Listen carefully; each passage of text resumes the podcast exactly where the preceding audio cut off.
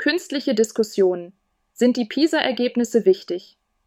In dieser Debatte diskutieren zwei imaginäre Personen über ein bestimmtes Thema.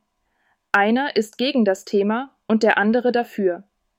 Die Debatte wurde von einer künstlichen Intelligenz erstellt und ist für das Sprachenlernen gedacht. Diskussion 1 ChatGPT Guten Tag, Herr Bauer. Ich finde, dass die PISA-Ergebnisse ein wichtiges Instrument sind, um die Qualität unseres Bildungssystems zu bewerten. Guten Tag, Frau Lehmann. Ich verstehe, dass die PISA-Studie Informationen liefert, aber ich frage mich, ob sie wirklich ein genaues Bild unseres Bildungssystems zeichnet. Die PISA-Studie bietet wertvolle Einblicke in die Kompetenzen unserer Schüler in Bereichen wie Lesen, Mathematik und Naturwissenschaften. Sie hilft uns zu verstehen, wo wir stehen und was verbessert werden kann. Aber ist es nicht problematisch, dass die PISA-Studie hauptsächlich akademische Fähigkeiten testet? Bildung umfasst so viel mehr als nur das, was in standardisierten Tests gemessen wird. Es ist wahr, dass Bildung viele Aspekte hat, aber die Grundfähigkeiten, die in PISA getestet werden, sind entscheidend für das weitere Lernen und die berufliche Entwicklung. Ich befürchte, dass ein übermäßiger Fokus auf PISA-Ergebnisse Schulen dazu veranlassen kann, nur für den Test zu lehren, anstatt ein breites und ausgewogenes Bildungsangebot zu bieten. Die PISA-Ergebnisse sollen nicht den gesamten Lehrplan bestimmen, sondern als ein Werkzeug dienen, um bestimmte Kernkompetenzen zu bewerten und zu verbessern. Ein weiteres Problem ist, dass die PISA-Studie die sozioökonomischen Hintergründe der Schüler nicht ausreichend berücksichtigt. Schüler aus privilegierten Verhältnissen haben oft bessere Ergebnisse. Das stimmt, aber PISA bietet auch Daten darüber, wie unterschiedliche sozioökonomische Hintergründe die Bildungschancen beeinflussen. Das kann uns helfen, Ungleichheiten im Bildungssystem zu adressieren.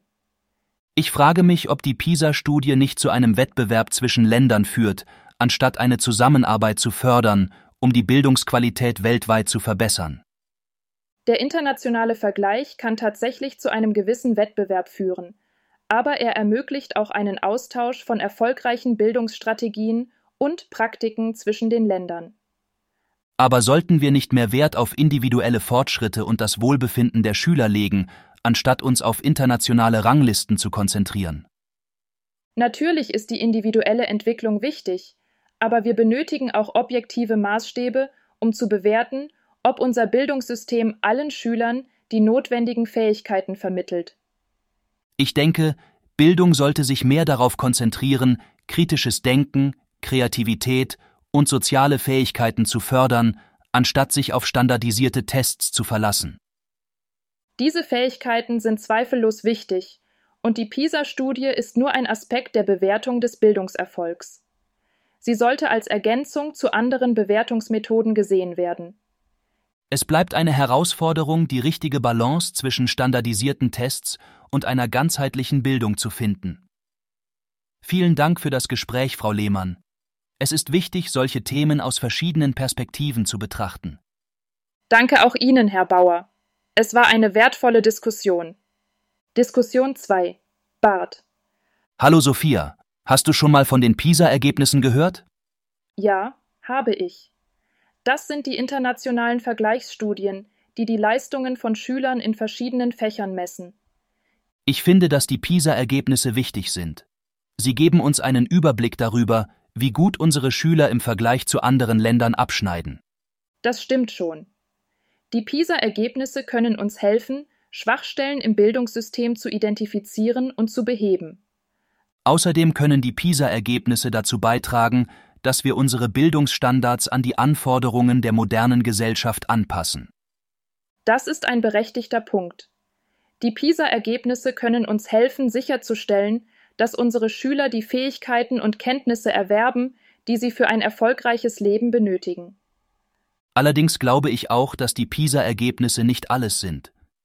Sie geben uns zwar einen guten Überblick über die Leistungen der Schüler, aber sie sagen nicht alles über die Qualität des Bildungssystems aus. Das stimmt auch.